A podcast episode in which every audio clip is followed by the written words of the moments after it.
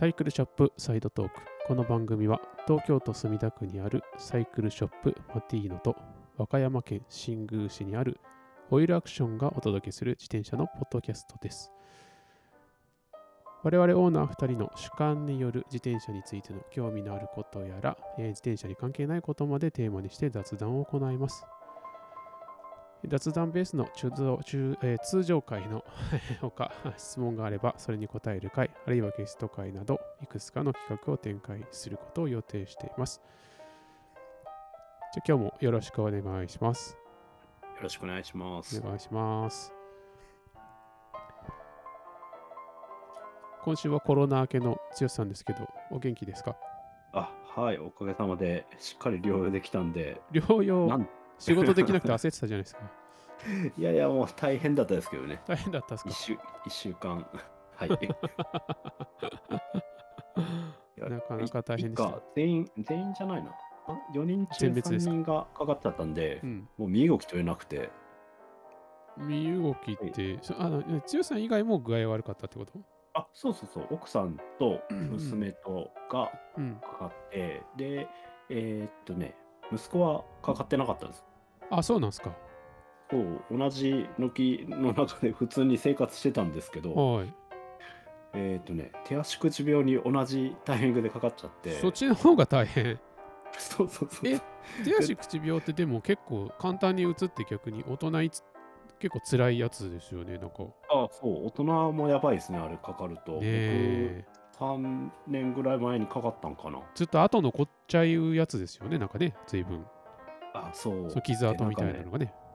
こう、手のひらとか足の裏がやけどしたみたいにずっと痛い、うんうんねしばらく。そうなっちゃうやつですよね。うん。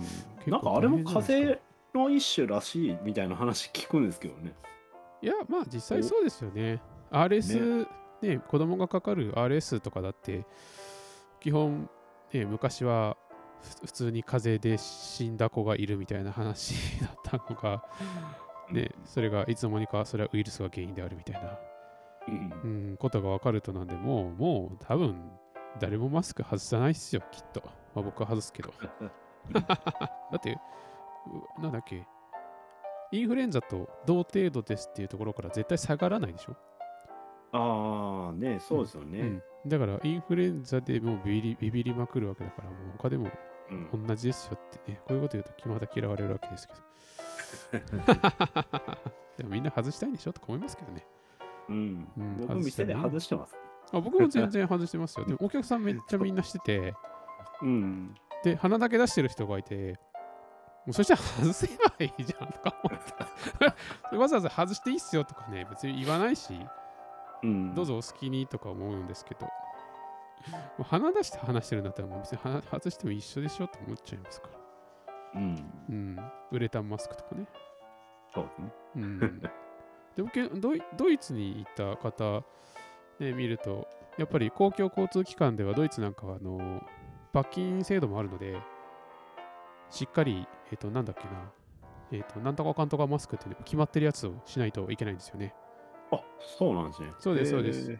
だから、日本じゃなく、日本はあのその罰則を設けなくても勝手にやってくれるからいいとかって言いますけどね、うん。逆に忖度してみんな言うこと聞いちゃう方が良くなくて、向こうはそういうふうに強制力発揮して、ここだけはっていうところは守らせるっていうふうに、だから多分効果がないのは分かってるんだけど、その守らせることをやり続けることに多分意味意味を持たせてるんじゃないですか、今。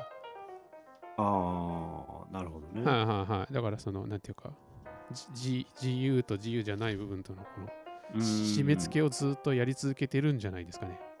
うん。たとと思いますけどね、実際、電車の中だけでマスクしても多分ほほぼ意味ないと思うのうん。で。はい。まあ、よ世の中の統制を取るためにっていう部分もあるんでしょうね。それは。まあそうですね。やっぱ国によってそれはかなり考え方が違うんでしょうね。うん。うん。まあちなみに私は今日、えーさっきもちろっと言ったんですけど、えーこと国土交通省道路局自転車活用推進本部事務局っていう、それのあの役柄なや、なんていうの、役職までをスラスラスラと言える、なんかこういう人ってすげえなと思いましたけど、全く噛まずに言われ, 言われていたので。そういうなんかやあのなんていうんですかここういう人なんて言うんでしたっけ？えっ、と官僚の人？あ、いや、はい、官僚、官僚そうそう役所の人、うん、そういう人がやるその自転車活用推進法の説明と2000だから40年ぐらいまでになんか車の社会からそのなんだ人人を大事にする社会に変えたいとかってねいうわけで、うん。うん、それでこう自転車を使って健康を増進したり QOL を上げたりとかね。なんかすごくなんか聞こえのいいことをめちゃくちゃ言言っていただいてあとサイナショナルサイクルルート。知ってます？あはい。えっと、あれですね、えっと、どこだっけ？富山の方の、あ番そうそうそう。えそれがねえー新しく加わったはい。第2次ってやつで、説明するとね、えー、と令和1年11月第1次。これがつくばしまなみびわ1ですよ。うん、うんうん。それで第2次。これが令和3年5月31日。そこが十勝と、あと富山。はい。はい。それと太平洋岸自動車道、自転車道か。はい。はいはい。で、なんかそれをね、のおなじみのとこですね。同じのとこですね。で、それをですね、はいえっとね、2022年3月末まで、ん？ん？お ?2022 年3月末までに78ルートがもうね、設定済みなんですって。はで、まあ、こういうものを設けて、ここは自転車を、まあ、中身的にはですね、なんか誰でも乗れますとかね、えー100キロ以上ありますとかね、えー多様な交通手段で、あのこうあの交通交通網として利用できますとかね、休憩所がありますとかね、まあでで結局それ誰がやんのって話なんですけど、あ。うん。うん、でそって既存のうんなんかサイクリングルートとかが主な感じなんですよね、おそらく。それを使う場合もあるし、新設する場合もあるし、うんみたいですよ。ただこの太平洋岸ってやつを見るとね、伊豆半島をぐるっと一周してるんですけど、ほ実際走って本当に大丈夫だと思っているんですかっていう道路とか結構入ってますね。ううん。うーん。この、あの、僕のね、一緒に活動してる、ああの、団体の人たちが実装したんですよ。ーうん。えっ、と、太平洋岸自転車道に関しては。ええそうなんか、あの、実際どうなの？っていうのでそっちまで繋がったんだ、えーこれ。とね、やろう2人が1週間かけて、はい。1000 1400キロだったかな。1487キロあるみたいですよ。そうそう、それ全部実際に走ってチェックしたんですよ。はで、やっぱりその管轄の自治体というか、えっ、と、こう、んあの、組織ごとに、やっぱり自分とこは見てるけど、あ。はい。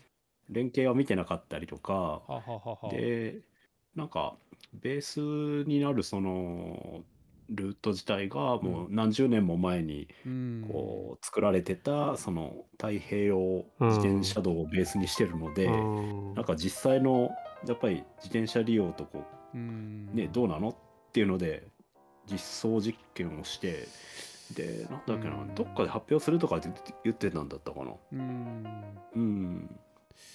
いやー、なんか、いや、まあ、あの、ツッコミどころは結構いっぱいあるにはあるんですけど、なんかそのルートも結局サイクリストって言っても、サイサイクリストだけ走るわけじゃないっていうところもあんまり考えてないとは思うし、うん サイクリストじゃない人が走らないと。っていうのは、その、サイクリスト国勢調査っていう、なんかこの間、ツルーツスポーツジャパンさんでとかは2021年にやったアンケートだと、2018年比でサイクリスト全体のボリュームは2%減少していると。はい。ただ、可処分所得が減少しているけれど、可処分所得の中で自転車関連の出費の割合が増加していると。だから全体の市場規模は増加しているっていうふうにね、言い切っているんですけど、うんその、問題はサイクリストのボリュームは2%減少してるっていう。だから、っていうのは多分これ、サイクリストとしてだだ誰をターゲットにして なんかアンケートしてるのか結構謎なので、うん。うん、だから問題はなんかサイクリストじゃない人がどう考えてるのかがいまいちよく入ってないなと思ったんですよね。うんうんううんん、で、サイクリストの人、だからさ僕なんかはまあそのその場で、あの、家族の利用が最近やっぱり増えてるんですって。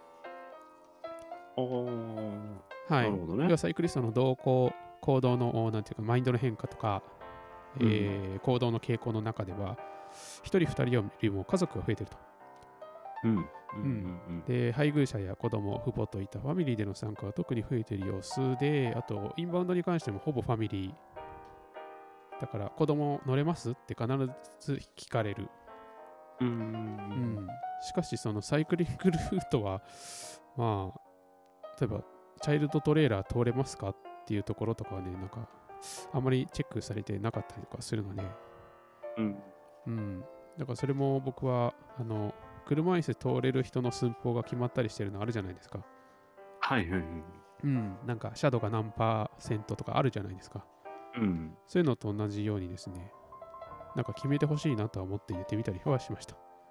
ああね。あそのえっと今日の現場で？そうそうそうそう。だって荒川とかも実際サイクルトレーラー走れないですもん。あそうなんですね。自転車道に入ろうとするとガッて引っかかるので、車止めみたいなのがあるってことか。そう。そうそうそう。だから結構日本って、その、まあ、まさにコロナもそうでしたけど、その、なんていうか、正しさ、うん。うん、正しさの方を重視しすぎて、なんかやりたいことができないみたいなのって結構よくあるパターンで、なんか、なんか大変大変そうだなとか思ったりはしましたね、これね。うんうん。あとね、なんかね、サイクルツーリズム1回あたりの消消費内訳。これはさっきのサイクリスト国勢調査の中なんですけど、はいそれ それとね、結構ショックだったのが、えーっとね、地元ガイドさんに払う金額が2018年、えーうん全全体の金額はまずね、1回3.7万円なんですって。全体がうんうんサイクルツーリズム地域、えーサイクルツーリズムで地域を訪れる際の予算は1回あたり約、えー1人3.7万円である。まあこれは日数とか関係なくとりあえず平均だと。うんうん多分泊まった、あの泊まり込みでですね。うん宿泊と食費ともうすべてすべてみたいな。ねお土産とかそう。うんで、宿泊費がね、全体の26%で、2018年時点と大体8000円。うんうんそれに対してね、地元ガイドが10%しかなくて3363円なんですよ。うんうんはははって感じですかそ。れそれはそう。で、レンタサイクルがね、8.5%で2639円なんですよ。うんうんうんうん。だからね、結構これね、あの、あんまり意味ない数字だなと思いました。それが2021年になると、宿泊費がね、逆に、えっと、下がって8000円切ってたりとか、うんうん。で、地元ガイドは若干上がって4000円になってるんですよ。うんうんうん。まあでも全体の予算は、まあ、3万1000円から3万7000円ぐらい。あちょっと微増してるねビズをしてます。うんだから予算が増えてるっていうふうにね、言うわけなんですけど、いやー、だからサイクリストから取ってるこのアンケートがまずいんじゃないかなと思ったりしましたね。うんうん。で、まあなんかサイクリストの人って、うんあのあまり落とさないっていうのはよく言われるんですけど、うん、そこでも、ね言ってはいましたね。うん。なんか観光ガイドの時と、えー観光ガイドさんか、うんうん。ああいう人たちには結構こうガイド料ねしっかり払う人たちっているんで多分なんかこうね分布の違いなんかなっていう気しますよね。えーサイクリストとだからガイドに払わないっていうよりもなんかもっとこうビギナー寄りというかね初心者寄りの人の方がガイドにしっかりかけてくれるんかなっていう気しますけどね。そうそう、だからこれ多分ね、この、まあ、このスライド、めっちゃ枚数あって、なんか50枚ぐらいスライドがあるんですけどね、その61ページか。その中でね、サイクリストの定義がいろいろ変わっちゃってるんですよ。あそういうことか。うん。だからそこって結構重要なとこだなと思ったんですよ。うん。だからさっきのナショナルナショナルルートのところでは、まあ、結構しっかりと走れる方で、まあ、1回40キロから50キロぐらい走れますっていうんで、まあまあそこそこ走る方をターゲットにしてるわけですけど、うん。うん、でそういう人って走れるから、同じとこ走るのに別にガイドいらなくないみたいな感じでお金かけない。うん。でもそれに対して今、剛さんが言った、あーニーズで言うと、例えばちょ土地ならではの景観を楽しみたいとか、うんなんか食を楽しみたいとか、うん。うん、あとそこをガイドさんに案内してほしいとかっていうニーズは全然稼げると思うんですよね。うん。うん、だからそこの部分がね、だいぶ差があるんだなーっていうところを一緒くたにしちゃってるから、これ結構、その末端で出力する民間の業者は大変だなーなんて思いました。ですね。そう。でそこは結構見えないところなんで、みんなどうするのかなみたいな。うん。うん。ただ、まあこういうふうに予算はついてるらしいので、いろいろと。うん。はい、それを。あ、で、なんか、剛さんちの 方もなんか乗ってましたよ、なんか。電車。違で、ガイド？う違う、電車。なんだっああ、サイクルトレインかけ。そうそうそうそうそうそうそう、うそういうのもね、出てましたね。うん。これなんだっけあれ、全国で今増えてますよね。うん、増えてるみたいですよ。うん。でどこだっけ？僕らのとこはね、あの、電車がね、不採算なんですよ。路線が。そういうとこ結構いっぱいあるじゃないですか。うん。地方で。で、まあ、そうそう。で、まあ、それのね、ちょっとこう、焼け石に水とは言わないけれども、こう、ちょっと復帰策のためにっていう、まあ、案で結構増えてる、急急激に増えてるんですよね、今。紀ノ国線ってところ。あ、そう。まさしく、えっ、とね、そうですか？僕のお店からはい徒歩3分の駅からです。あ、そうなんだ。西に、JR 西日本、き、き、紀勢本線っていうんですか、これ。そうそうそう。はい。追加不要で、カバーかけるだけで入れられて、駅にスロープまでついててめっちゃいいってやつが載ってますよ。うん。これいいですね。えっとね、うん、それ、便利ですね。特急にも乗れるって書いてある特急じゃなければね、え、特急にもカバー乗れるって書いてますよ。あ、特急なし、あ、特急じゃなければカバーないんだ。そうそうそう、あもうそのまカバーのま特急だけかガガッと入れちゃえる。ははー、ほんとだ。新宮って写真載ってる。うん。なんか、なんかキャラクターが敬礼している。これ何のキャラクターですか、これ。えー、なんやろなんかペンみ緑色？なんかグレーのなんか鳥みたいなやつがいますよ。グレーの鳥？うん。なんだろうまあいいか。あとさ、こういうキャラクター気になる。えー、まあそんな感じで、はいはい。まあ今日はそういうものに行ってきましてね。うん。うん。まあなんか予算がついてるんだなと思ったりとか、まあこれから自転車がいろいろ政府としてかなり注目されていたりとか、ただその中で多様なモビリティってことで、やっぱり、あの、マーズ的な、マースっていうんですか、なんか、モビリティアザーサービスという、あの、いわゆるキックボード的なやつですか？はい。はい。これと、あの、共同の空間をね、あの、シェアするって言ってましたよ。え 悪悪者にせず、あの、いうん一体になっていくらしいですよ。ーうーん。うん。って言ってたんで、ふーむーって思ってました。あじゃあ結構、あれですね、国は、まあ、そういう方向にちょっとオープンにしていくってことですね。ああ、もう完全にオープンにしてて、2040年というのに向けて、いわゆるその、く高齢者が増えるけど、車じゃなくて他の交通手段使えますよ的なのと一緒に、うーん。はいはい。で、公共交通機関プラス、このマイクロモビリティっていうところでやってるみたいですね。うんか。でも実際どうなんだろうね。なんか事故が起きたりとかさ、ほら、結構聞くでしょ。なんか道路整備をまずセットにしとかないと、なんか、ね、実現できなさそうな気はするんだけどね。まあ多分みんなそう思ってると思いますけど、うん。一応モビリティの変化に合わせてインフラである道路空間のあるべき姿も変わっていくっていうふうに書い一言で書いてある。多分これ縦割りだからうん。大変なんじゃないですか？これからなんじゃないですか？うんうん。うん、多分その僕はこういうところの組織図とかよくわかんないんで、あの、国土交通省の中に何があるのかちょっと全然よくわかってませんけど、多分警察は何か言うだろうし、文科省は何か言うだろうし、多分経産省も何か言うだろうし、環境省も何か言うだろうし、多分大変なんじゃないですか？ねえそれに国国と県と区と市と道路の管轄もあるし、うん。多分無理だと思いますよ。ねえ日本では無理でしょ。そうですね。うん、多分無理だと思いますね。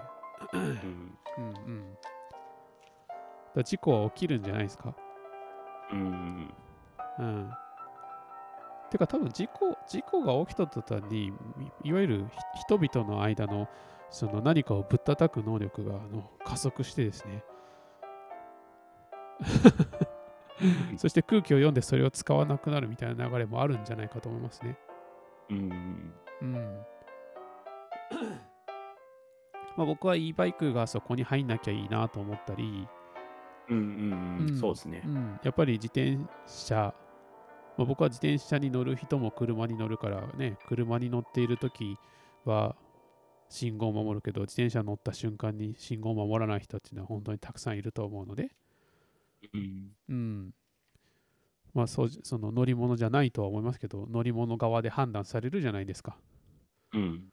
うん、だからそこになんか悪者にならないようになるといいなと思いつつ自分で頑張って乗ってますね。うん。うん。うんうんうん。まあそんな感じでしたね。うん。はい。でもなんか、朝さんはあがちょっとそういうおお答え場に行ってたっていうのがちょっとびっくりで。重たかったってことにね、行ってから気づいたんですよ。周りがおじさんばっかりだったんで、僕もおじさんなのに、あふふ一一回り以上上の人ばっかりで、スーツ着てる人めっちゃ多くて、うん。そう。え、な、何で知ったんですか、それ？いや、僕、自転車、あの、なんだっけ、自転車会館ってあるじゃないですか。あ自転車総合ビルのはいはいありますねうん、自転車総合ビルでやる、えっ、と、なんだっけ、あーそういうセミナー系。はい。はい。それの、それに何回か行ったことあるんですよ。なるほどね。今までの。そうそうそう。うん。で、えっ、と、案内が来て、で、それで、えーなんとなく、まあ、今日空いてるし、サイクルツーリズムも結構興味あるし、まあ、国がどういうふうに考えてるのかとか、その、そそのなんだ？バイコロジー地域リーダーっていうのが何なのかもわからないし、なんかそういうのを要請されるつ、とかそういう要請ギプスをはめられるつもりも全くないわけですけど、うん、ただこういうデータってなんか、とか喋る、喋ってくれることってあんまりないので、うんうん。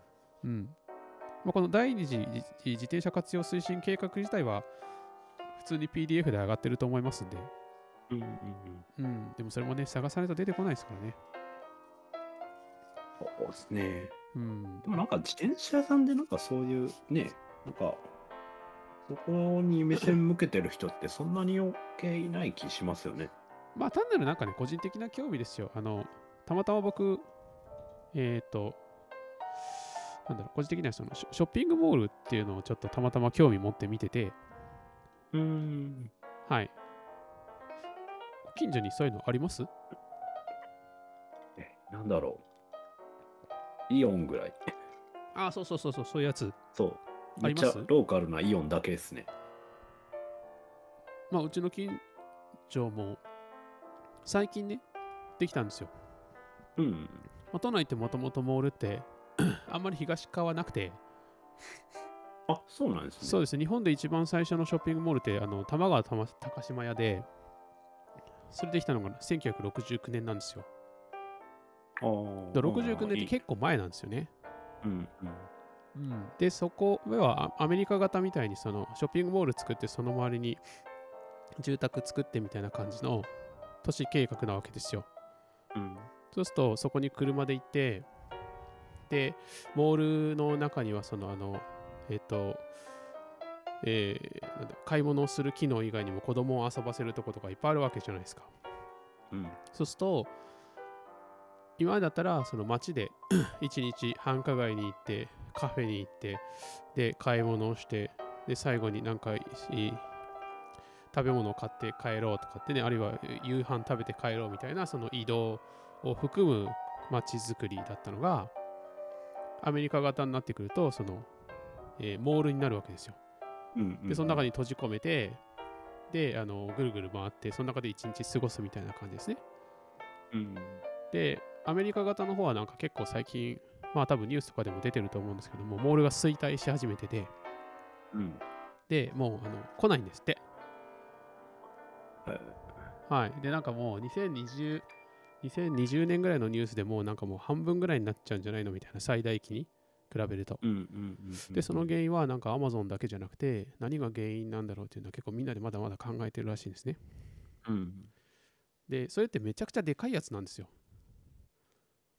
あ、モールそのものが。モールそのものが。っと、あの、あそこみたいな感じですか？あのー、幕張のイオンみたいなイメージでいいですか？ね。いや多分ね、幕張のイオンが、なんかあの、場所によってはもうなんか8つぐらいあるとか、そういうレベルらしいです。はあ、それぐらいの規模のもんか。そうそうそうそうそう。いや、そら、そらね、廃れるよね。いや、だからコストコができたりとか、そういう影響もあるらしいです。うん。うん、ただ、日本のモールってまだまだ残っていて、例えば三井のモールとかもなんか一時期はかん閑古鳥が鳴いてるとかって言われてた時もありましたけど結局うちの方だと木更津とか御殿場とかもまだまだ全然人いっぱいいるんですよ。うん。うんうん。でもあそこに車でやっぱ行くじゃないですか。うん。うん。でもイオンみたいなところって結構駅近ですか？やっぱ。えーっとね、うんいや、駅はね、遠い。駅から遠いんですか？うん。じゃあみんなそこで車で行く感じ？そうですね。あーまあ。場所によって多少違いはあるのかもしれないんですけど、いや、なんかショッピングモールに興味を持ったのは、みんなそこに何で行くのかなと思ったんですよね。うん。うん。うん。だから、車の代替えとしての自転車っていう機能性を本当になんか日本の都市の設計って活かしきれるのかななんて思って、本とか読んで思い浮かべてたんですよ。っていう、っていう感じだったんです。うん。うん。だから、まあ、海外のモールとかって結構せ政府がお金を出して、あの、なんていうんですか、その街づくりを民間がやってないんですよね。うん。例えば、ここに何を作って、ここに何を作ってっていうのは、ある程度こう、あの、その、決めていってるわけですよ。えーっと、行行政側がそうそうそうそう。ってことですね。そう、うんここには住まわせんとかも決めてるじゃないですか。もうここは潰すぞみたいな。こっちに、こっちに引っ越せとか。うん。うん、でも日本って結局最後のところは全部民間がやるのでそのモールを作ることも全く普通の企業がやってるじゃないですか。うん。どこに、どこに。に作るとかも。うん。だからそれによって結局都市設計ってガラって変わっちゃうのでうん。なんかいくらその道路をこういう風にしたいとかって号令だけかけてもなんかあんま意味ないんじゃないかなとか思ったりとかしたんですよ。ああね。まあ、そうやね。はいはい。だから、こういう風に人を動かしたいなと思っても、結局みんな都合のいいように動くから、うん。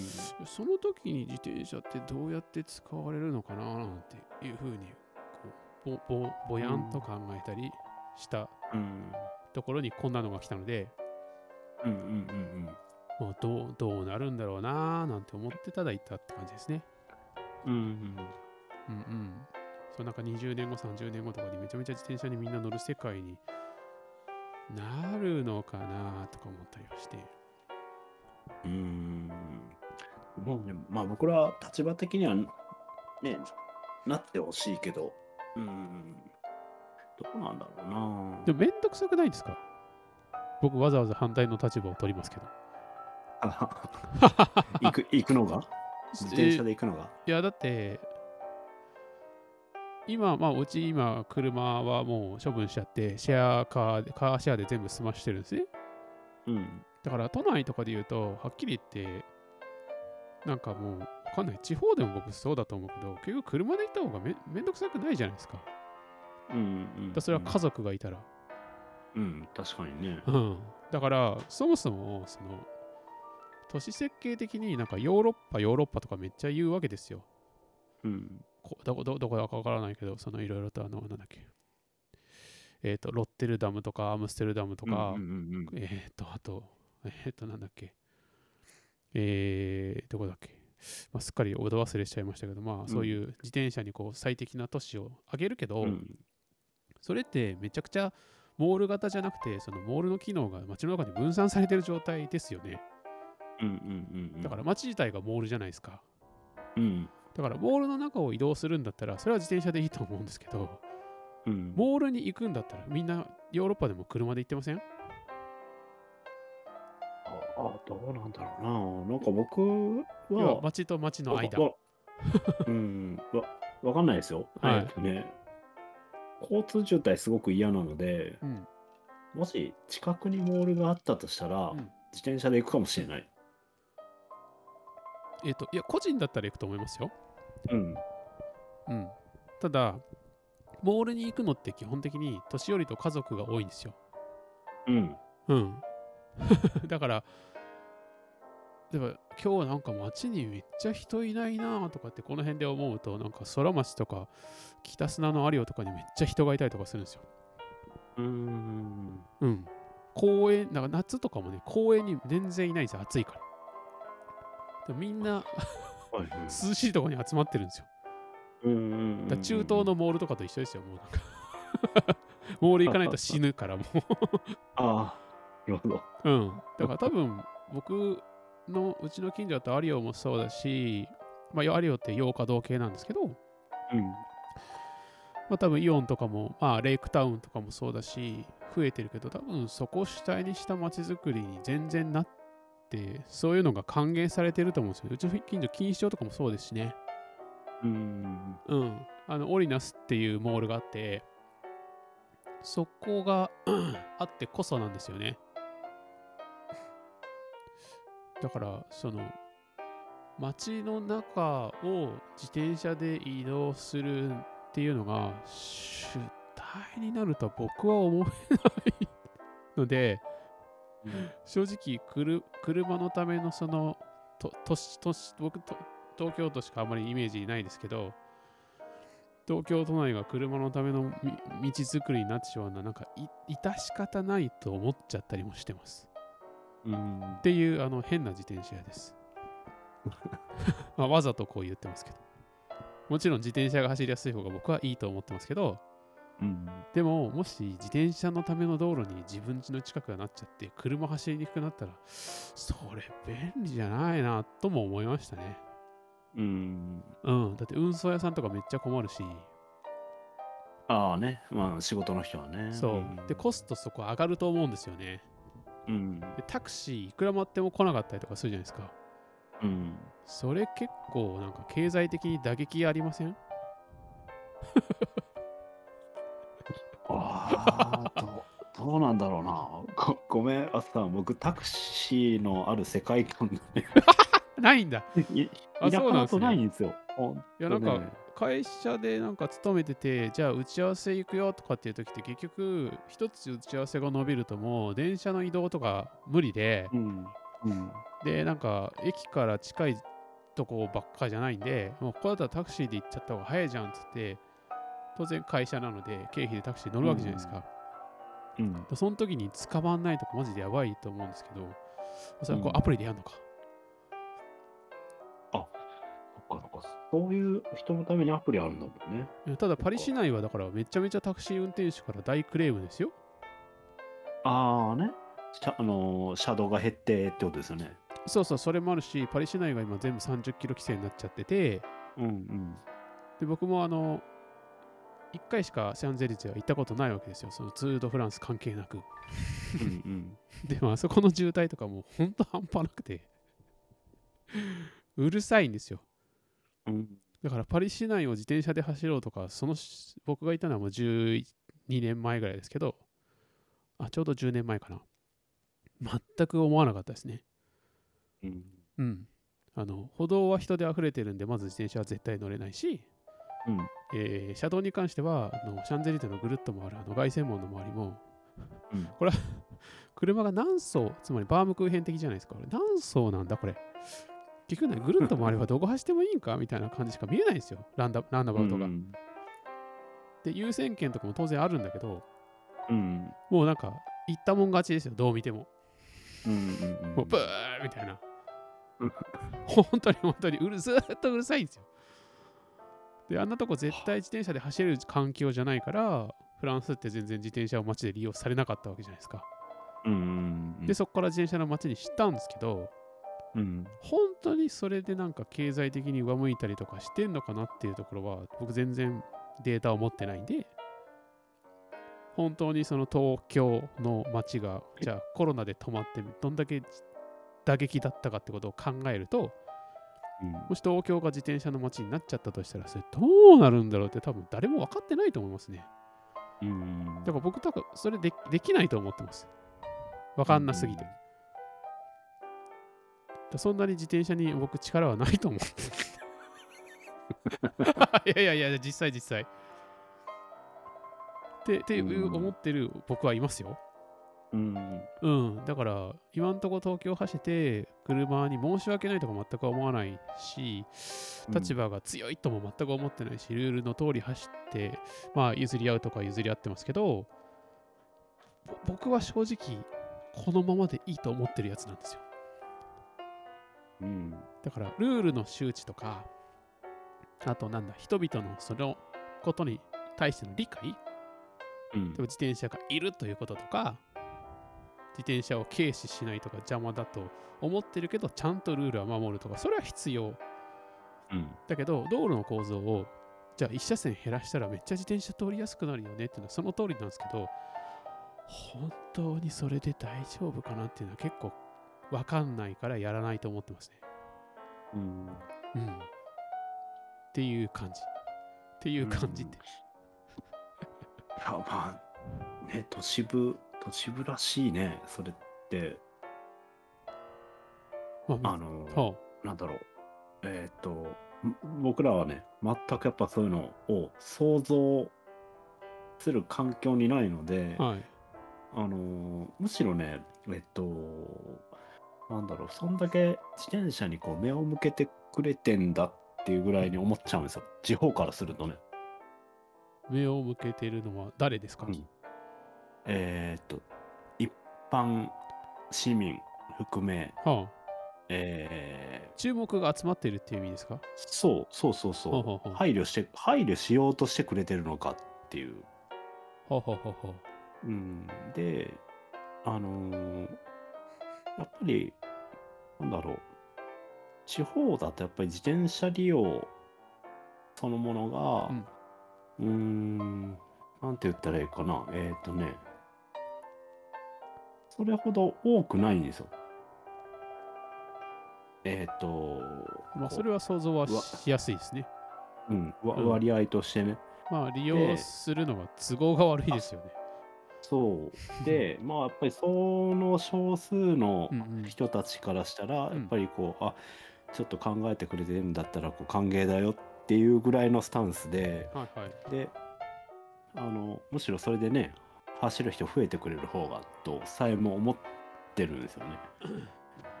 うん。で、なんだろう。ああ、えーとね道路が走りやすくなることで、あ利用者が増えるっていうことですよね。そううん。うんうんうんうん。だからす、もう全くなんかね、正反対の感じなので、うん、ギャップしかないですね。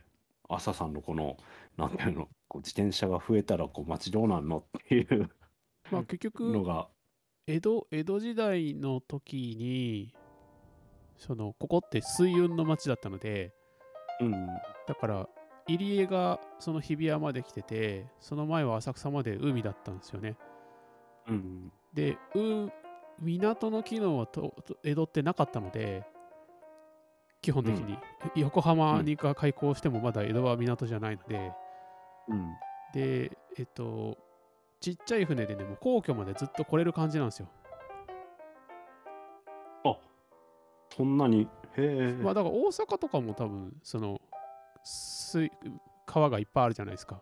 うんうんうん。だから日本ってその内陸にし首都がないないのでこうんこんな国はあの他にそうそうないので、うんうん、そのフランスにしてもパリはめっちゃ内陸で攻められないところにあるし、あ、そうだね。そう、はい、ローローマもあのめっちゃ内陸にあるんですけど、日本はあの、なぜか最も重要な機能のところが海に露出しているっていうですね、そういう国なわけですよ。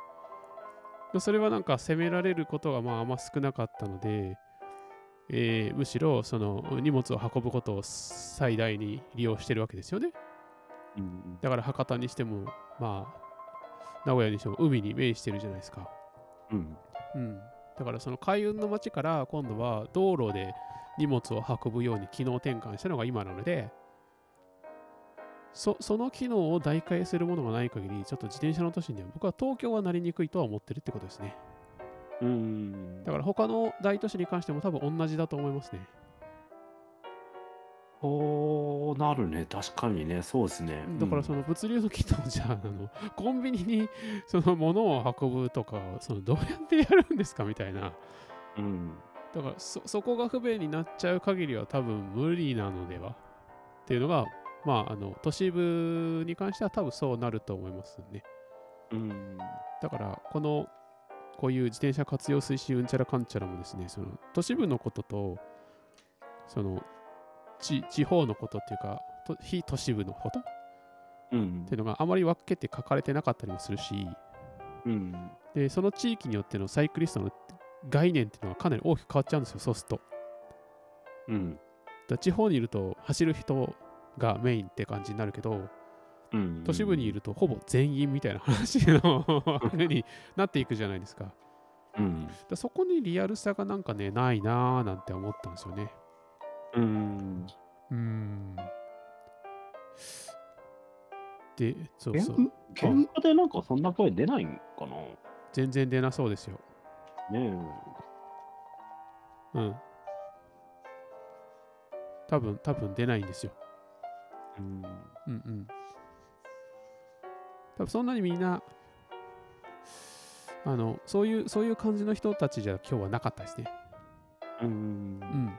だいぶ高年齢の方が多かったし、おそらくその地方で自治体でそういう自転車の観光事業とか、そういう、なんですか、推進系担当されてる道路系の方とか、そういう方が来られてたんじゃないですかね。うん。だからね、土木系とかは儲かりそうだなと思いましたよ、これ見て。ああ、整備で、ね。そうそうそうそう。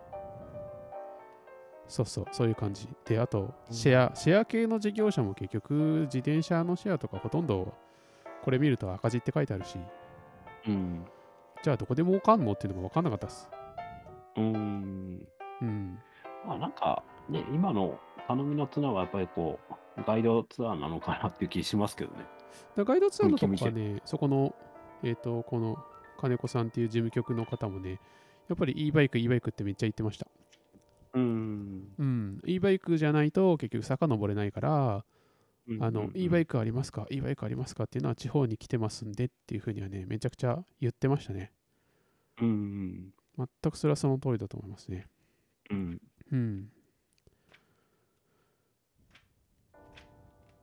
まあ、そんなことをね、考えていたわけなんですけれど。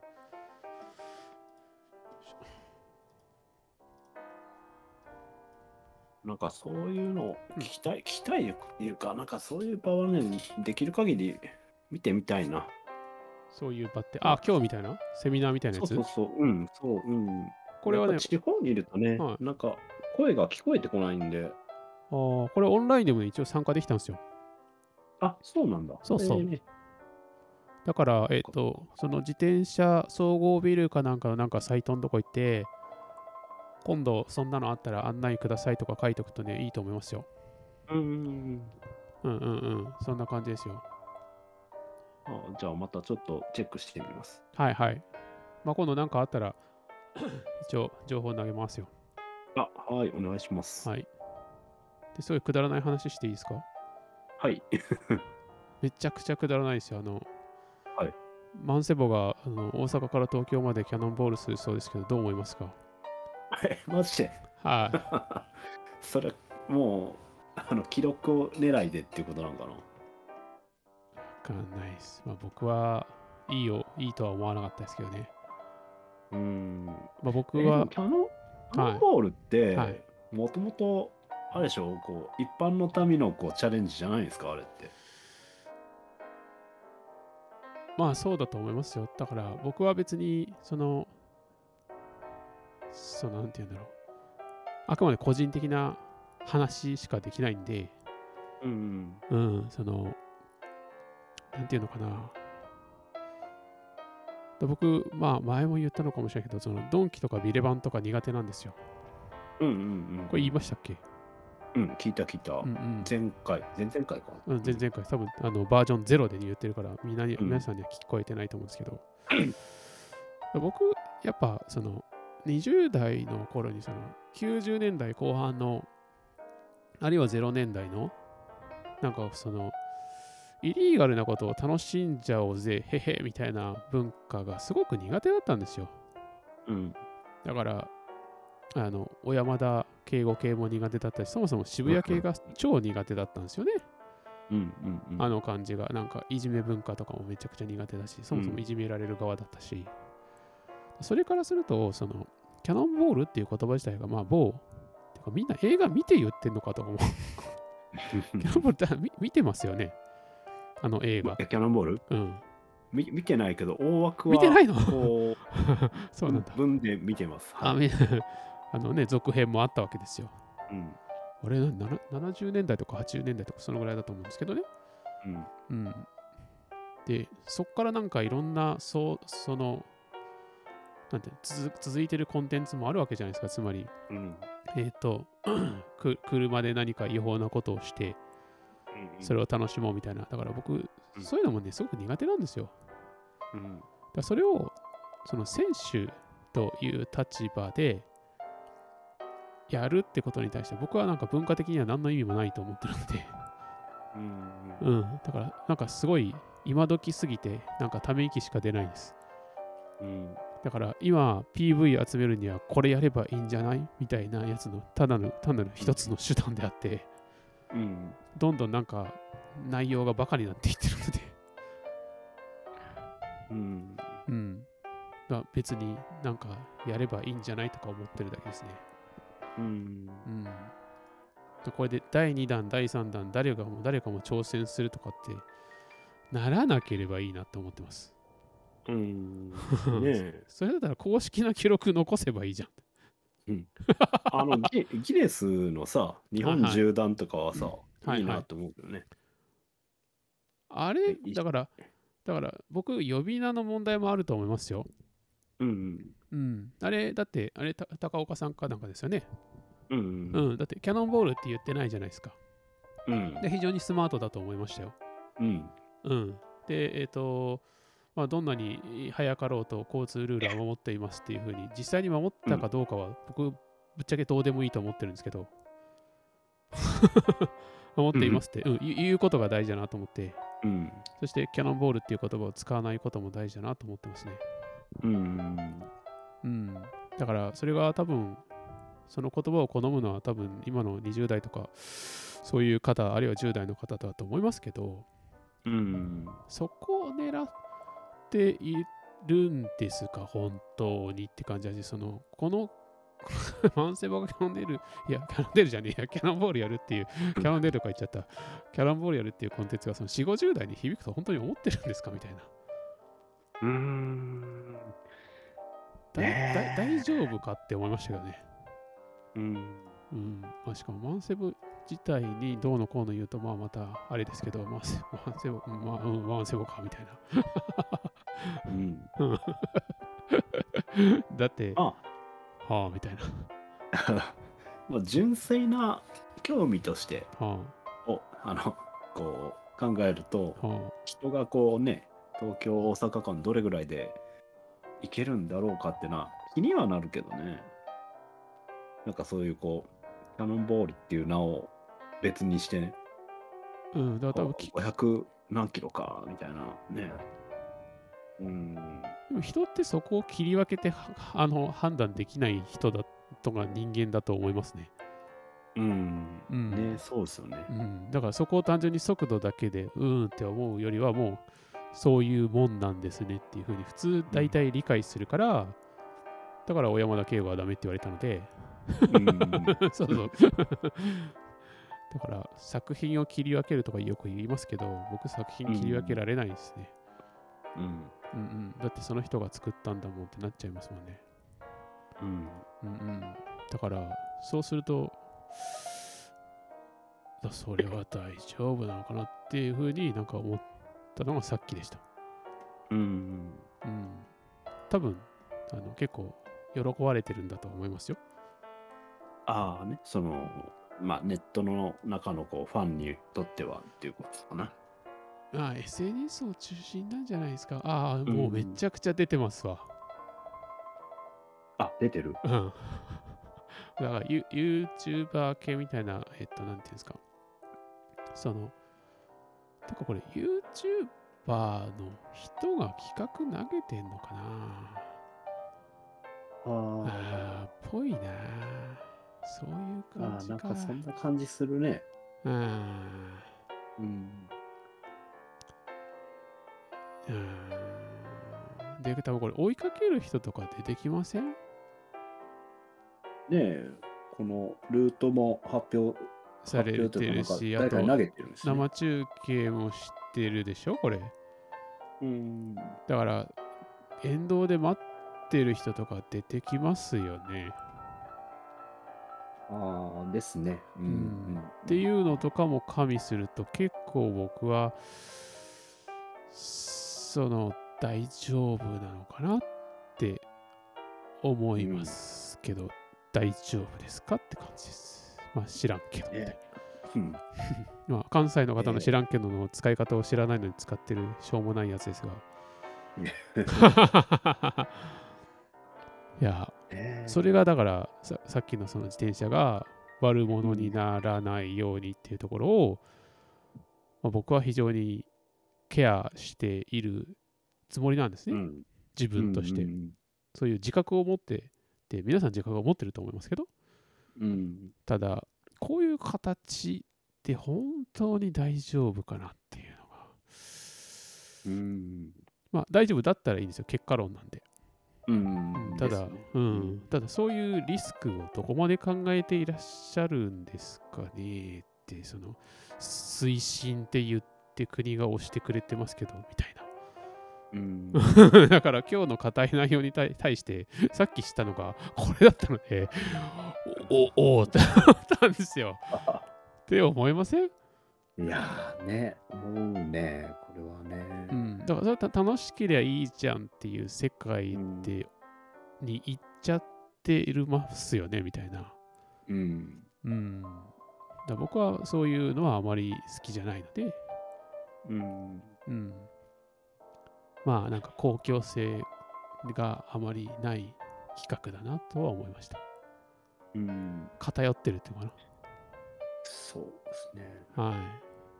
まあ何もないことを祈りますし、皆さんのそのモラルに期待はしますけど、うん。まあ、でも誰かを応援するだろうな、沿道でイエーイとかやるだろうな。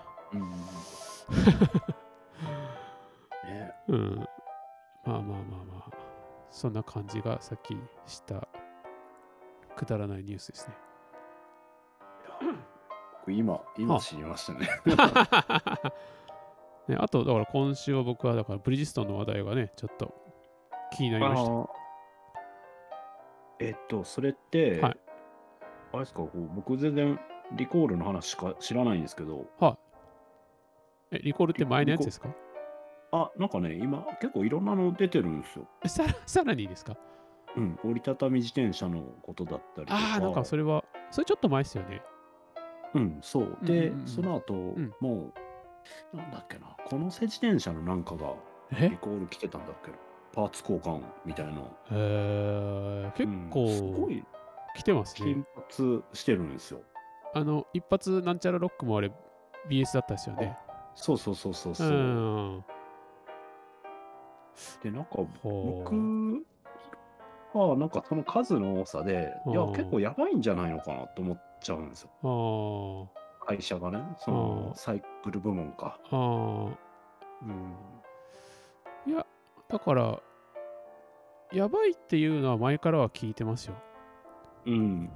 うん。その、まあ、アンアンカー事業部っていうのがなくなって、ななくなったじゃないですか。うんうん。以前ははは、まあ、分かれてたけど。うん。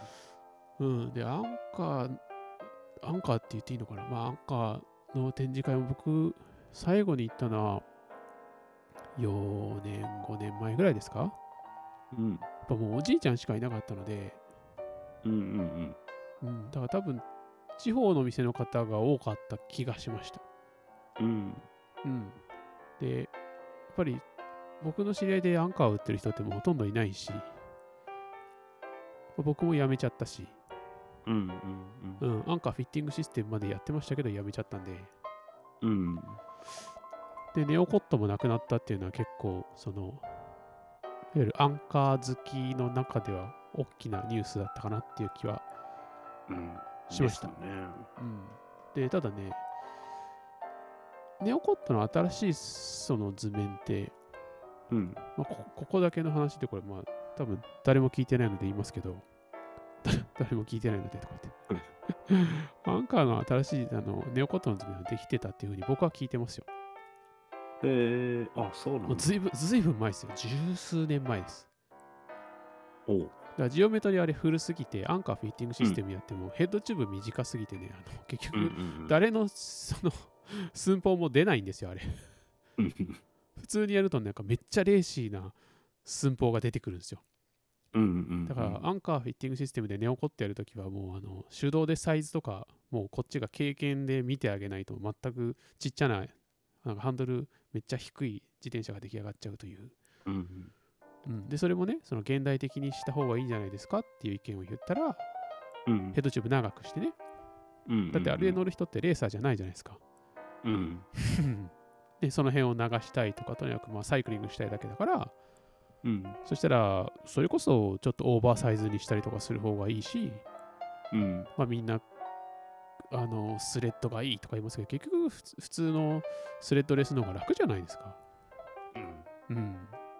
まあ、その辺もなんか選択肢を持たせるとかなんか変えるとかしたらどうですかねみたいなことを言ったら、もういや実は図面ができてるんですけど、まあ、ある部署に止められていてみたいな話とかもしてました。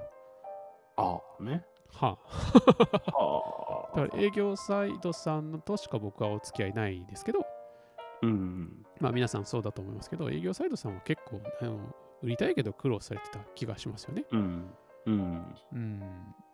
まあ、飯島さんがね、あの、あの飯島さんがあって、青山からクロスバイクを飛ばして、ここまで来てくれるのをね、あの見てね、もうなんか泣きそうになりましたよね。その、僕が知ってる飯島さんってオリンピックの選手なんですが、みたいな。うん。オリンピックの選手で何年かまでそのなんかバだって僕が全試合始めた当時なんでその、ね、バルセロナから何何年経ったんですかみたいなそういう記憶の中にあるわけじゃないですか。うん。それなのになんかクロスバイク飛ばしてここまで来てくれてなんかこっちに頭を下げてくれるとかそういうのがすごくやるせなかったですね。うん。うん。まあでもさっきもそのブリヂストンとか宮田とかうん。その日本のブランドを残すってことに対しても、えーその政府は何かししてほしいみたいな、なんか SNS でそんな声もありました。ああね。うん、けど多分そういうことはないと思いますね。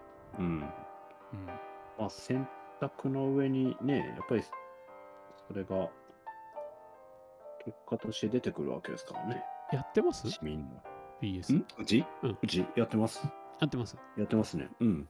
どっちもやってますね。えっと、普通の自転車もアンカーああ、も。普通の自転車も、うん。はいはいはい。ただ、アンカーに関してはね、やっぱりそのカラーオーダーできなくなっちゃったんで、そうそうそうそう。そう、それが、やっぱりね、売りづらいですよね。うん、だから実質、うん実質終了みたいなうん。気がしなくはないんですが、ってかうん。ねえ。いや、どうしよう、どうしようと思います。僕結構好きでしたけどね。最近の、あのーシリーズはね。ここ5、6年かな。うん。いや、僕も好きですよ。うんあ、の、普通に好き嫌いだけで言えばね。うんうんうん。だから、一番最近の RT9 はちょっと僕別にそんなに好きって、まあ、最新のレースバイクなんだなっていうふうに思っただけですけど、うん。うん。うん、その前のプロ、プロ、なんだっけ、なんか、プロフォーマット？フォーマット。そうそうそうそうそうそう、あれやってからなんかすごい走るようになったし、いいなと思ってましたよ。うん。うん。そうそうそう。ただ、売りにくいなとは思ってたんで、売りにくいなと思ってたし、なかなか厳しいなと思ったんで、うん。そうそう。まあ、あの、まあ、あんまり、あんまりこういうのは詳しく言うとあれですけど、えー、なんていうのかな。契約しにくくなったんですよ。うん。それまでは結構緩かったんですよ。うん。うん。でも、ある時から、営業さん、僕の担当した営業さんが退社したのかな。うん。うん。そっから、いきなり、なんか、とりあえず、はい、じゃあ、そういうことなんで、みたいな感じで、何台買わないと、はい、もうダメっす、みたいな感じだったんで、あ、わかりました。じゃあ、やめます、みたいな感じになりましたよ。うんうんうん、だからそれまでにそのどんなお付き合いをしていても関係ないっていうまあ自転車によくあるかどうかはさておきとして悪い方のパターンでしたね。うん。うん。あなんか社長がね、変わってからちょっとシビアになったねっていうのはそうちらっと聞きましたね。その辺だと思います。その辺で営業さんとか結構やめられたから。ねえ。はい。だからやっぱり僕もそうですけど、その僕から買う人も僕から買うのでみたいな。なんていうかうん。多分僕じゃなくなったら来る人もいるけど僕だから来る人もいるじゃないですか。うん。うん、だそれと同じように営業さんに対してのそのさっきの飯島さんにに対して、えー、と僕は別に飯島さんに対して会社が邪険にしてたと思いませんけどただそういうあ汗水垂らしてくる姿を見るとすごい涙ぐましく思うわけですよ。うん。そのそういう扱いかみたいなとこって感じちゃうんですよね。うん。でもその人だから僕買ってたんですよ。うん。うん。だから飯島さん来たから、あ、飯島さんだったらね、俺僕アンカー好きなんでやりますよって言ってやったんですよ。うん。うん。で、あ、展示最初がね？そうそうそう。だから展示会行っても飯島さんいつもこう気にしてくれて、うん。で、あそこってやっぱね、いっぱい、まあどこもそうかもしれないけど、アンカーめっちゃ買う人のところに人がつくんで展示会行っても結構ね、ほっぽらかされるわけですよ。うん。それはしょうがないですよね。僕何台も買わないから。でも、飯島さんは僕のところにたちょっと目が合うと、あ、こんにちはって言って挨拶とかしてくれたけど、結構前の人とかしてくれなかったりしたから、うん。やっぱさすが飯島さんはいいいい人っていうね、表現も微妙ですけど、すごいちゃんとした方だなと思って、それでうん。扱ってたっていうのはありますね。うん。うん、そういうのがなんかだんだん離れていったっていうのは一つ理由ではありますね。うん。うん。だから多分みんな。そういう経験を重ねていくと、まあ、なかなか厳しくなってくるのかなとか思ったりして。うん。うん。でもね、僕、いまだにアンカーフィッティングシステムにログインできるんですよ。え、そうなの？アカウント残ってるんで。えー ログインできるだけですけどね。でも一応なんか数字とか入れるとなんか出てきますよ。へえ、そうなんだ。そうそうそう。全然関係ないけど。あーねまあ、そう、なんかでもせ選手おがそ店と、う。はい。お店とメーカーもやっぱ人だし、そうそう。ねお客さんとお店もそうやよね。そう。人の部分がね、ないとそうですねっていうのが。うん。うんだから、今週、だから僕気になったところっては、その、いいいい店員さんに出会えれば、例えば朝日でもいいみたいな意見があったんですね。ああ、うんうんうんうん。だから、いい店員さんって、その、朝日に行く人のいい店員さんの条件と、剛さんのとこに行く時のいい店員さんの条件って実際は違うじゃないですか。うん。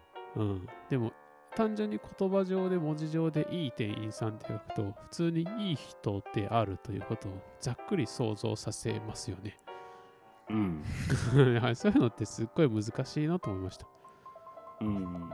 うん。ただ、結局、まあ、朝日さんにしてもどこにしても結局量販店さんまあね昨日かなんかツイッターに書きましたけどそのやっぱうん量販店っていうのは量を売る仕事をする人たちが雇われているのでうんだから個人店っていう言い方は僕はあまり適切じゃないと最近思い始めました、うんうん、僕が知ってる中で個人あるいは2人でやってるけど結構量を売ることをメインにしてるお店ってあるし。うんうん。それは都内で。うんうん。だから量販店か非量販かって言った方がいいんじゃないかなと思ったんですよね。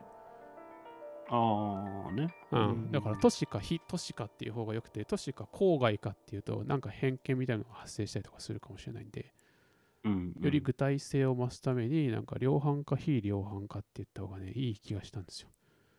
うんそうすると量販っていうのは手っ取り早く無駄なく買いたければ量販へって感じですけどうん。逆に時間かけてじっくり買いたい人は非量販へ行った方がいいんじゃないかなって思いました、うんうん、だってそこにはそれに対応する人がいるから。うん。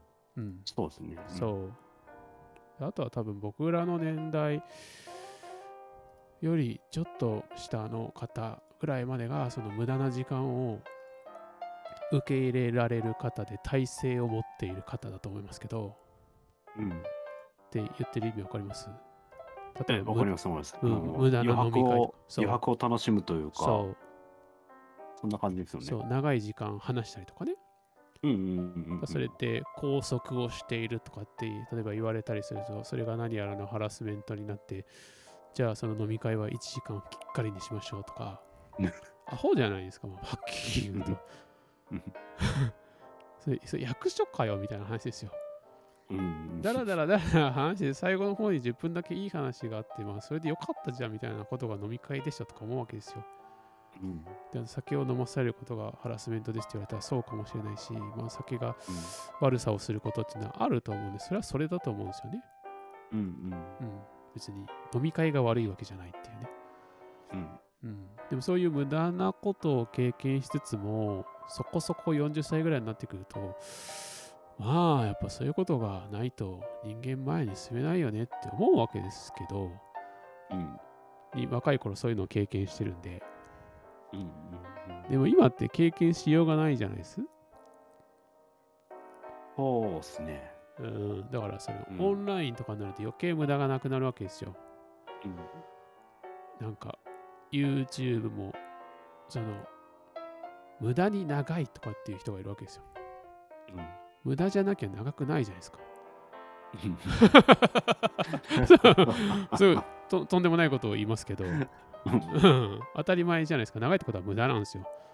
うん。うん、長いのにそのしめっちゃ充実してるわけないので、うんうん、でもその長いってことが面白いんじゃないですかっていうふうに思うんでそそれを提供できるお店は多分あと20年ぐらいしたらなんかなくなるんだろうなとか思って寂しく思ってますかね。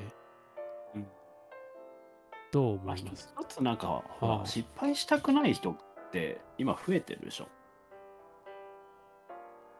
選択に対してこう失敗をしたくないって言った方がいいか。いや、その、失敗をしたくないっていうよりは単純に僕は、なんか、ユーザーが広がったんだと思ってるんですけど、違いますかね？うーんうんうんうん。ユーザーが広がる、うん。はい。まあ、つまり、その、趣味に対して、趣味ってリスクなので、うん趣味自体がそもそもが無駄じゃないですか。うんうん。う ん趣味にその正解とかないですよ。うんだって趣味だから。うんだから、お母さんから見たら趣味とか無駄なんで、そんなんやめちゃいなさいって感じですよね、みたいな。うんうんだから、その失敗するっていうこと自体を、その趣味に求める人がその趣味に入ってきたっていう、僕はその証拠だから、その全体を見たら、そうかもしれないのはそうなんでしょうけど、だからといって、その失敗したくない人たちに対してし、そのフォーカスする必要もないのかなっていうふうには思ったりはしますかね。うんうん、なんかさその人たちはそういうもんなんだろうなと思うんで、失敗して辞める人は辞めたらいいし、失敗を乗り越えられる人だけ、まあ、最後に残るんじゃないかなと思ったりはするんで、流入量が多くなってるから、結果 OK みたいなふうに思ってますね。うーん。うんうん。まあね。うん、だから、その、なんか人間が変わったわけじゃないなって感じはするってことですね。その言いたいことは。うーん。うんうん。なんかね、あのーちょっと違うかもしれないんですけど、はいああくまで僕のね、考えで、その失敗したくないから、お店の利用の方法が変わってくるみたいな部分が、どうもね、僕は思っ感じてるんですよ。うん日々の営業の中で。はい。で、あのーまあ、失敗したくないから、いろいろ調べまくっていって、うん結果、なんかこう、頭でっかちになっちゃうみたいな感じの購買傾向って、ちょっと、めちゃくちゃ増えてる気がしてるんですよ。いや、増えてるのは増えてると思います。うん、うんで、その、なんだろう、ま、まだ僕らが若かった頃って、うんとりあえずでやってみようかっていう人は結構いたはずなんですよね。うん。お店に来る人でね。うんうん。で、やっぱりその自分がお店出して、えーまあまあね、年数経ってきたんですけど、うん。まあやっぱりすごい目立つのがもうガチガチにこう調べまくってこれしかないってなってる人が、なんだろう、割合増えてるので、あのなんかそれが結局こう、あの選択肢の先にあるちょっと面白い部分までこうたどり着いてない気がするんですよね。うーん。まあ僕はだからそそういう風になっちゃっていることに対しては仕方がないと思ってますね。うん。うん。今のところ情報がいっぱいあるので、うん。それを見てから来るのはしょうがないんじゃないかなと。うん。うん。だから、い、今、例えば、そうだな。今自分が新しい趣味を始めるとする、しましょうと。うん。うん。まあ最近興味があるのは、まあこの間カヌーやったんでカヌー興味あるわけですけど、で、サップはめっちゃ立つのが怖かったんで、サップを買うことはないかなとか思ってるんですけど、サップだったら買えるかなっていう予算だったりはするわけですが、っていうと、まあ以前だったらお店に来ましたけど、まあそれって、なんかそれしかできなかったからやってたってところは結構あるわけですよ。うん。だから半分騙されたなと思いながらも買うみたいな。ああ、はいはいはい。はいだから八百屋に行って、その単価次第なので、なんかこれ甘いよって言われて、甘かったら、ああ、甘かったなって思うけど、甘くなかったら、おじさんにこれ甘くなかったよって言うわけじゃないですか。うん。でも今、なんかそれが、そのネットになっちゃってるのが問題だと、なんかそっちの方に問題を感じます。うん。うん、だから、いろいろ情報がある場合にそれを見てから来るのはしょうがないと思いますし、まあ、考えてるうちに、あ、きっと俺これ欲しいんだなみたいにストーリー描くのは仕方がないと思うんですよね。うん。うん。ただ、その、まあ僕はそこをだからお店のメディア機能の低下っていうふうに思いますけど、つまり PV 集めた人勝ちみたいなところがあるんで、うんうんうん。うん、だから、さっきのその量販か非量販かで言うと、量販店好きな人は PV 集めたところの言うことを信じていくべきなんじゃないですか、むしろ。ああ、うん。うんそうするとそうななりますよね。はい。うん。しかし、もし非量販みたいにじっくり時間かけて買いたいなって思ったら、そういう PV 集めてるから、それがきっと正しいって思うのじゃなく、いろいろな意見を聞いてみて、まあ、ゆっくり、そしてお店にいる人のことも、話も聞いてみるっていうのが、昔ながらのやり方がいいのかなと思いますね。うんうん。うん、ただ、全体の傾向としては、ある程度、そういうふうに、なんていうんですかね、まあ、YouTube 見てるうちに感化されちゃうのはしょうがないんじゃないですかね。うん。だって YouTube ってそういうもんですもん。で、作ってる人も今すごく上手に作ってますよ。うん。だってなんか CM が入る時間とかまで考えてあの動画切ったりとかするんですよ。あ、そうなの？そうですよ。あれってランダムに入るわけじゃないんだ。時間決まってますよ。最初の1本何何秒に入るとか。へえあ、そうなんだ。そう。だから CM、今から CM ですみたいな感じで切れて、本当に CM 入るんで、うん。はあ、みたいな、ここまで来てるのかとか思いますし、うん。うん。であと VTuber とかも結構すごいことになってますよ。うん。だ VTuber は今あの目線合わせる機能っていうのがついてるので、うんうん。あのなそのなんていうのモーションに合わせてあれ動くじゃないですか、キャラが。うんうん。どこ見てようとずっとその VTuber のあのキャラクターがね、アバターがこっちを見てんですよ。そういう機能備わってんですよ。だからやっぱりそのまさにそれね、あれ僕さっき言ったけどそのゼレンスキー的なもんなんですよ。ゼレンスキーはカメラを見てるんですよ。うんレンズを見てるんですよ。つまりあなたの方は見てないんですよ。うんでも見てると思うじゃないですか。うん。だからそこにやっぱその目線を合わせて話された時に人間弱いので。それのなんか落ち着いてる時に YouTube とか見ちゃうとうわこれおもろそうだなとか思っちゃいますよそれは。しょうがないと思います。ただそこをお店に来た時にちょっと話聞いてみようかなって思ってもらえるといいなっていうふうにね。希望は持ってますねうん。うん。あある程度まあ、それが店のね、今持ってる価値の一つですよね。うん。拡張するというか。まあ僕、だ僕もめちゃくちゃだからお店ですごく時間を使った記憶があるんですけどね。うん。だから1台買うまでにすごい時間かけましたよ。なんか、うん、今の方がお店来てから決めるまで早くないですか？あ、早い。うん。うん、だから多分その、えっと、悩む時間がね、もう消化されてんですよ。うん。うん。だから多分そこがしょうがないんだなと思いますね。決まるのも早いし、帰るのも早い、ねうん、そうそうそうそうそうそうそう。決まらないとき。そうそうそうそう。わかりましたって感じで帰ることも多くなったし、うん。あったらじゃあそれでって感じで、もう最初から買う気で来られたりするのは、僕はすごい楽でいいんですけど、うん。でも、多分剛さん言ってるのと同じで、え、本当にこれで大丈夫なんですかって、あの、本当にこのまま言っちゃいます。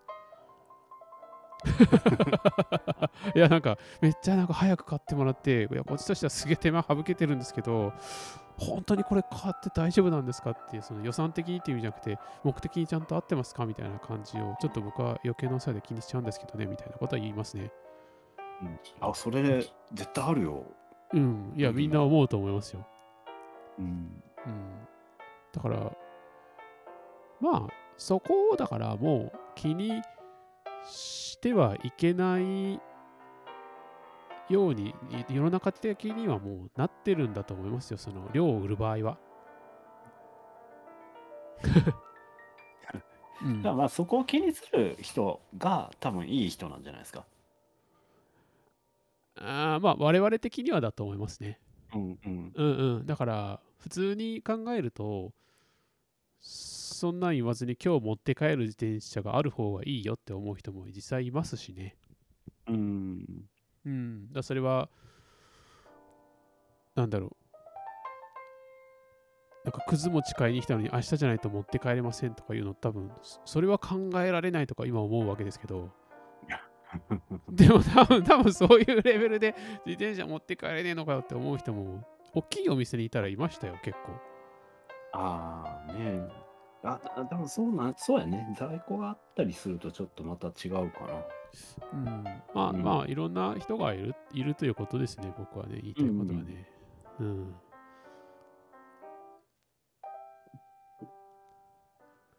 だから自分ねなんの、かね、はい悩んじゃいますね。あの、いい、いい売り方をしたいので。そうそうそう、あはい、そうですね。だから、僕は、さっきのね、マンセボとかもそうですけど、まあ、まさにそのアテンションエコノミーっていうやつですよ。注目を集めて、そこで何かを瞬間的に売るっていう。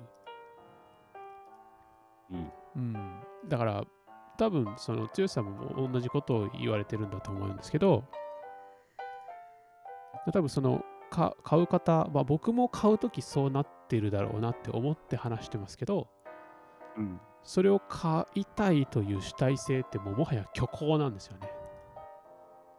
あ だから昔あ。で、ああ。昔で言う主体性ってもうないですよ、実際に。あそうそうなんか。うん、だって、ウェブ見てる時点でこれ嘘だもん。うん。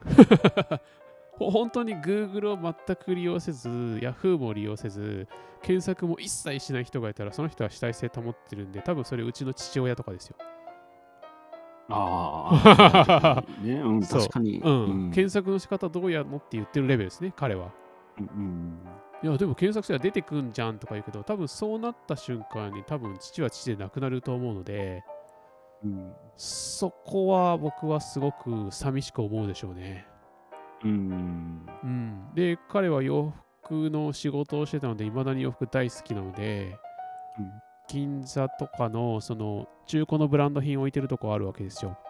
うん。セカンドなんちゃらとか、そういうとこ行っては、うん中古品ってだから今古着が面白いのって若若者が古着がおもろいとか言うじゃないですか。うん。古着って結局一点物なわけですよ。だから実際に行かないと分かんないんですよ。うん。だからそこで面白いんじゃないですかね。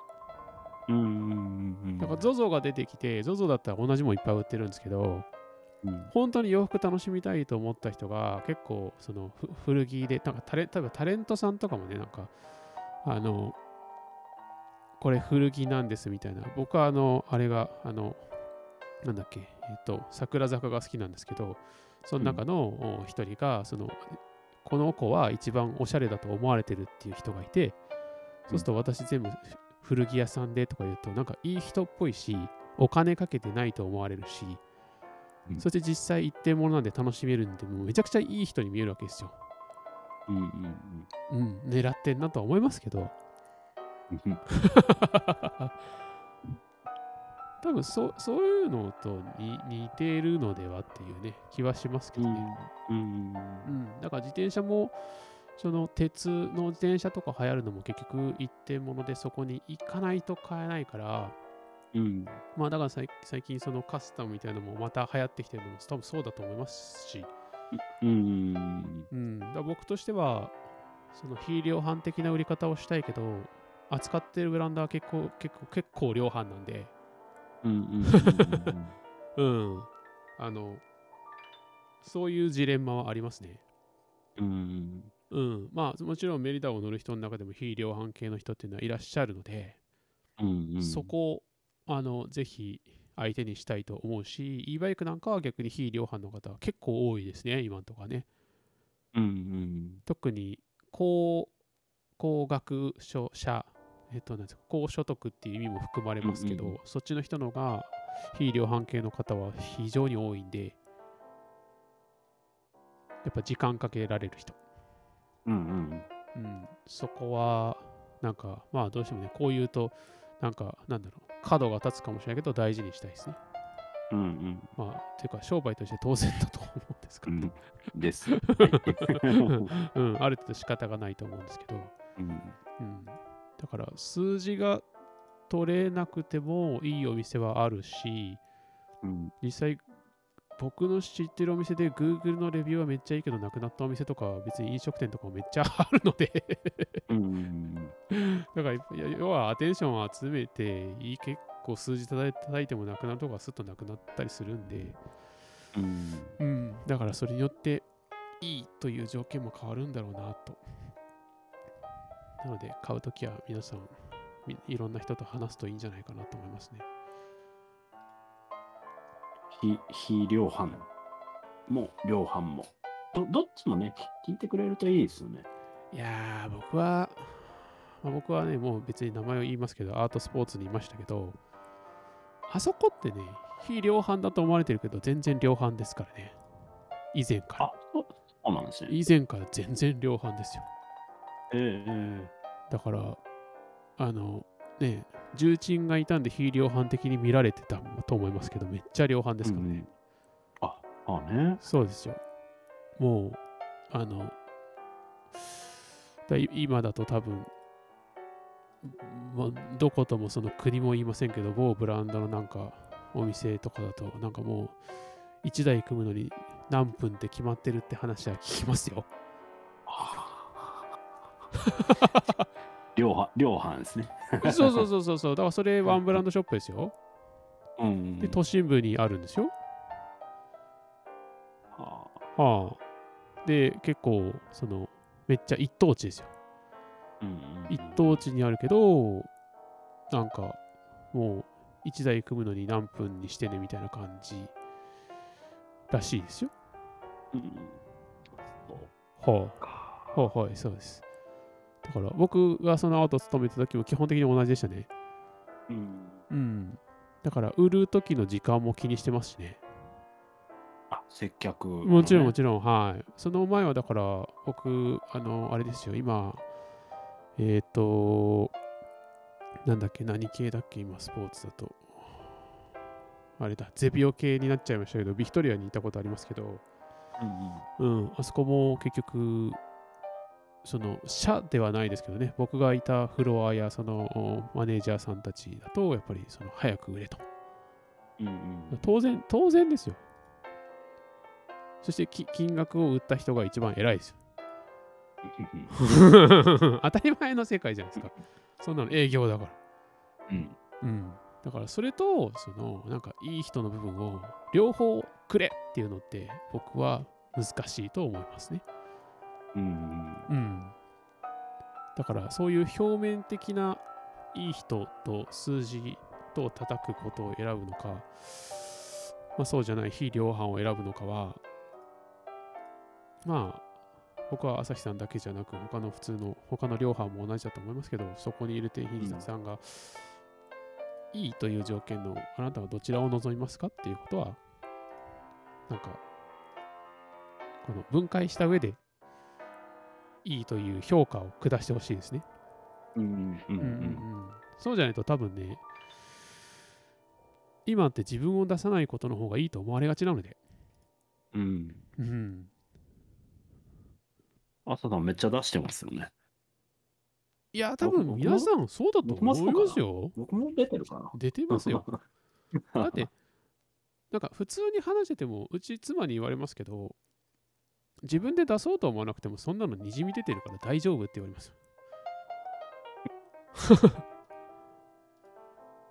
だから僕、あとコ、コミュ力っていう言葉もあまり好きじゃないので、うんうん、すごく人を叩くために使われることが大変多いんですよね、あれ。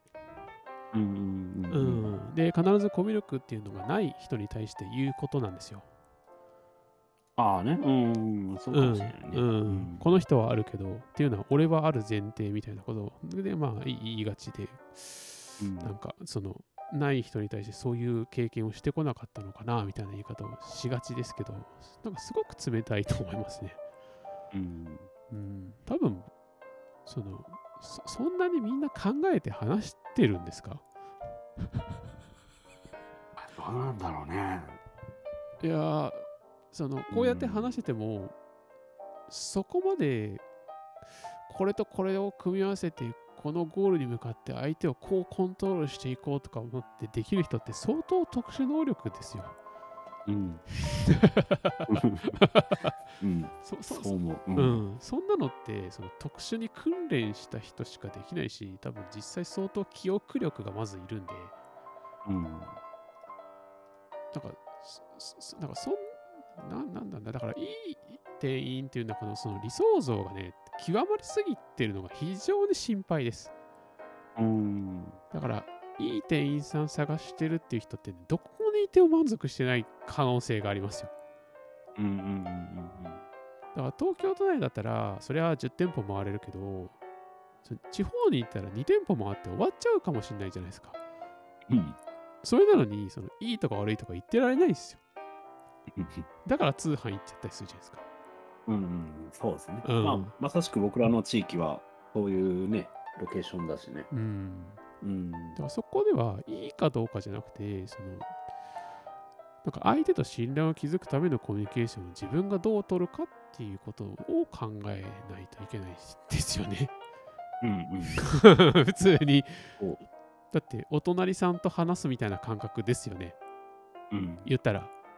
あ、そうそうそうそう、もう本当そうだわ。うんうん。お隣さんがないだってその人しかいないのにその人と話せなかったら終わっちゃうじゃないですか。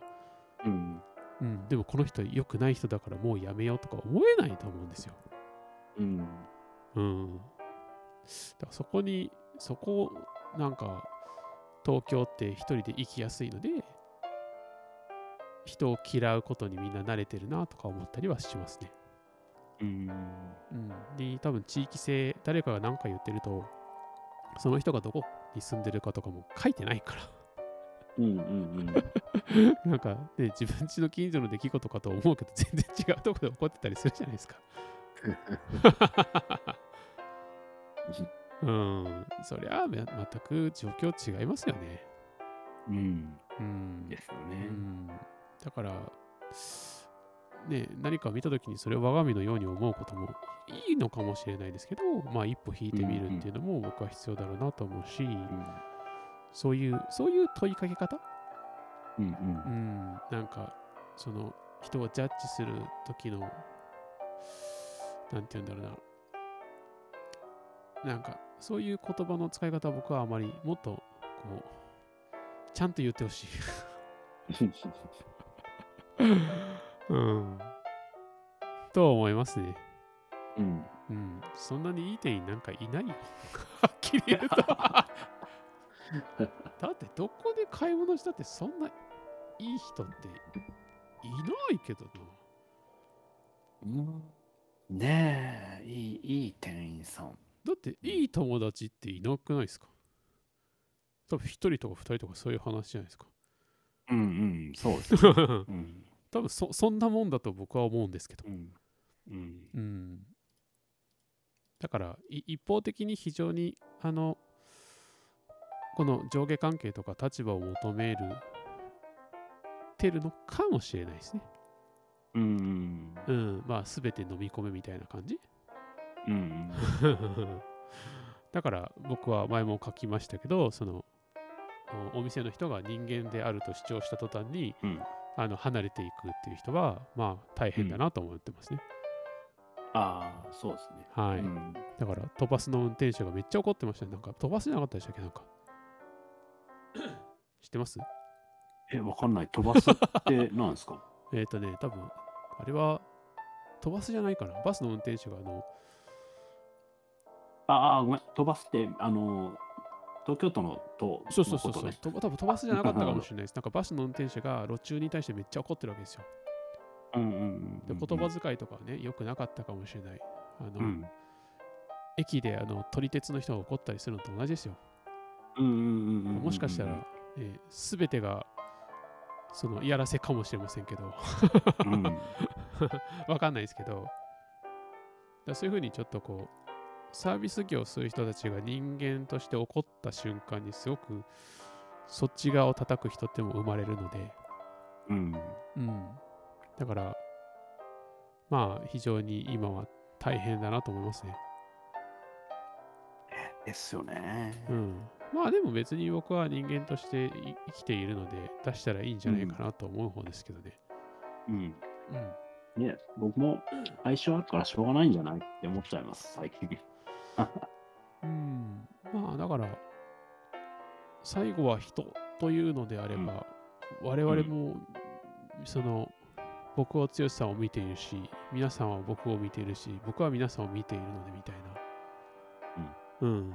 だから、その部分のコミュ力、ココミュ力みたいなことを言うのには、ちょっとなんか理解しがたいなと思ったりはしますね。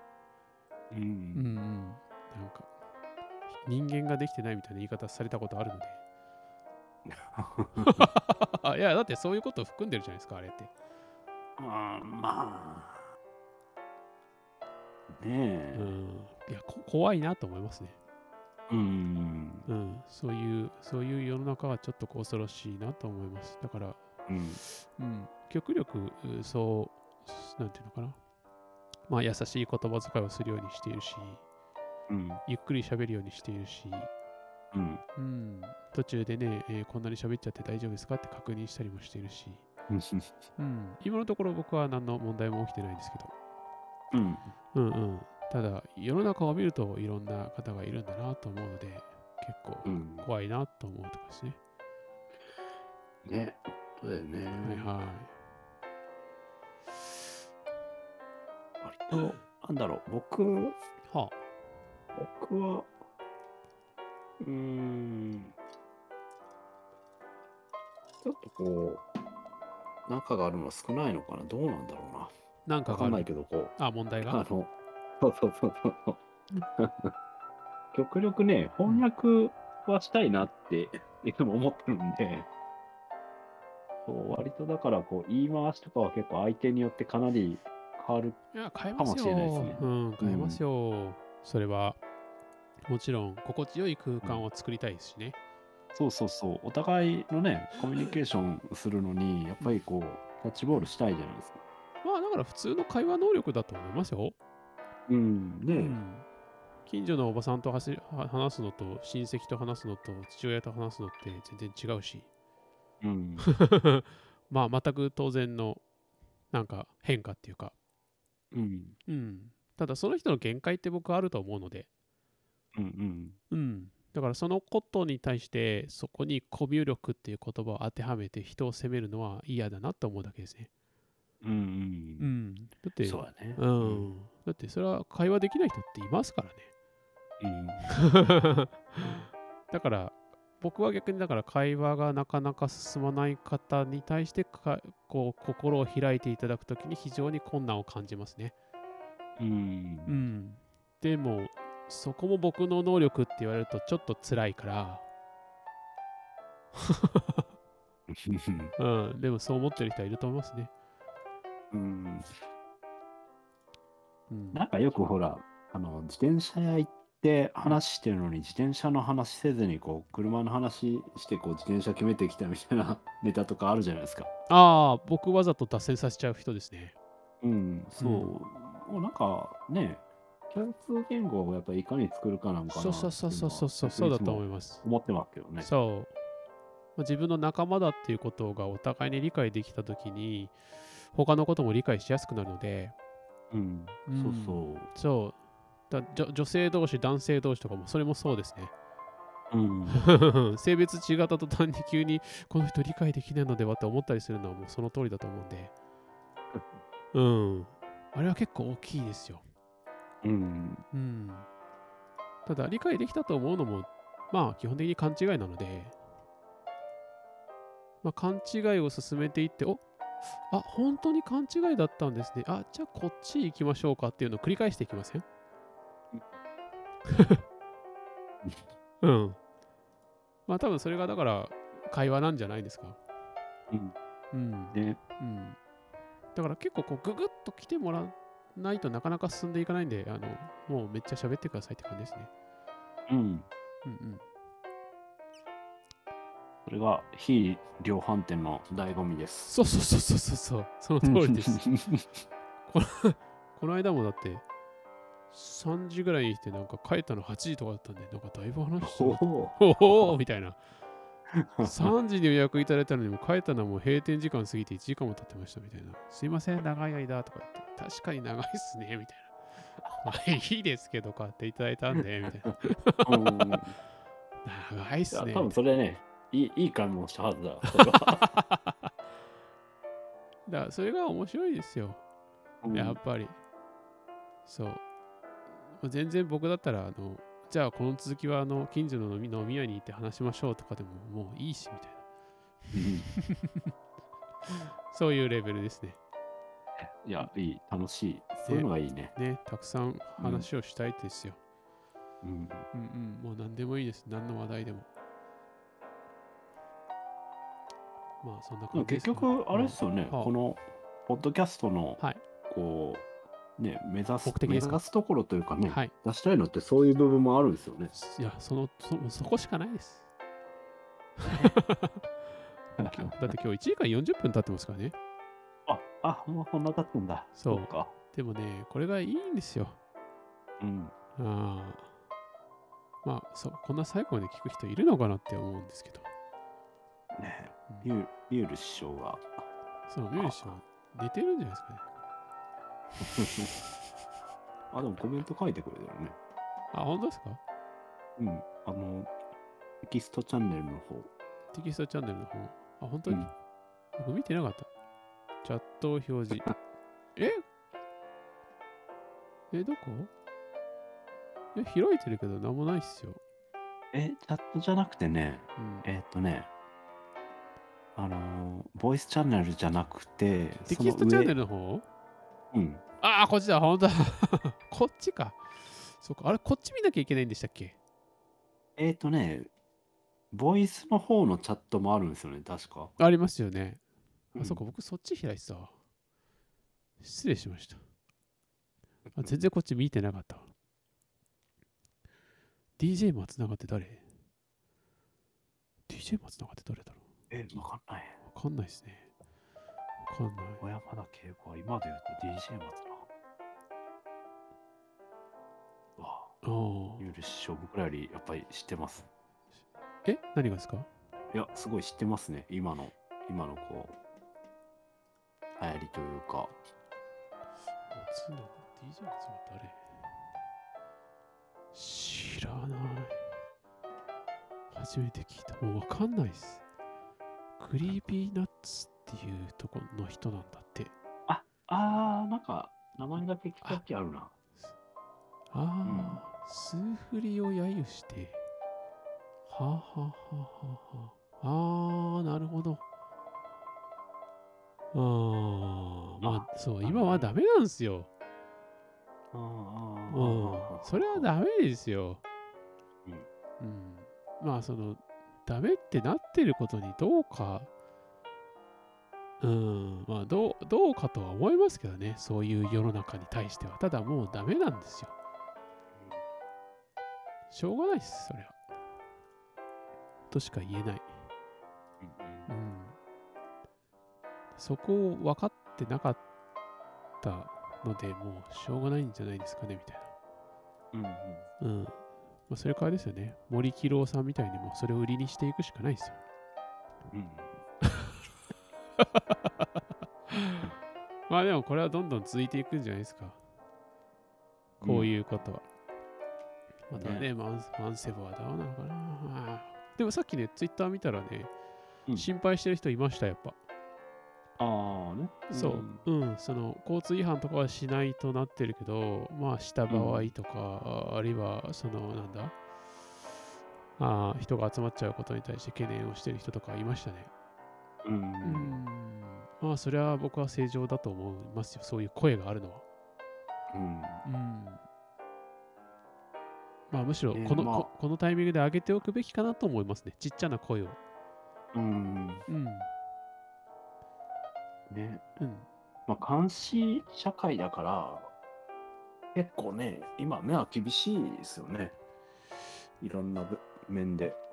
ああ、その、だから、どっちかっていうと、その、まあ、まあ、ドイツもそうだし、イタリアもそうですけど、改札がないっていう時点で、誰かに見られてると思って行動しろよって感じなんですよ。うんうんうんだから、割とそれが今ね普通なんですよね。うん。うん。うん。だそれそうすると、見つかったときはすごい厳罰が下されるので、うん。うん。だからみんなの行動が正されるみたいな感じ。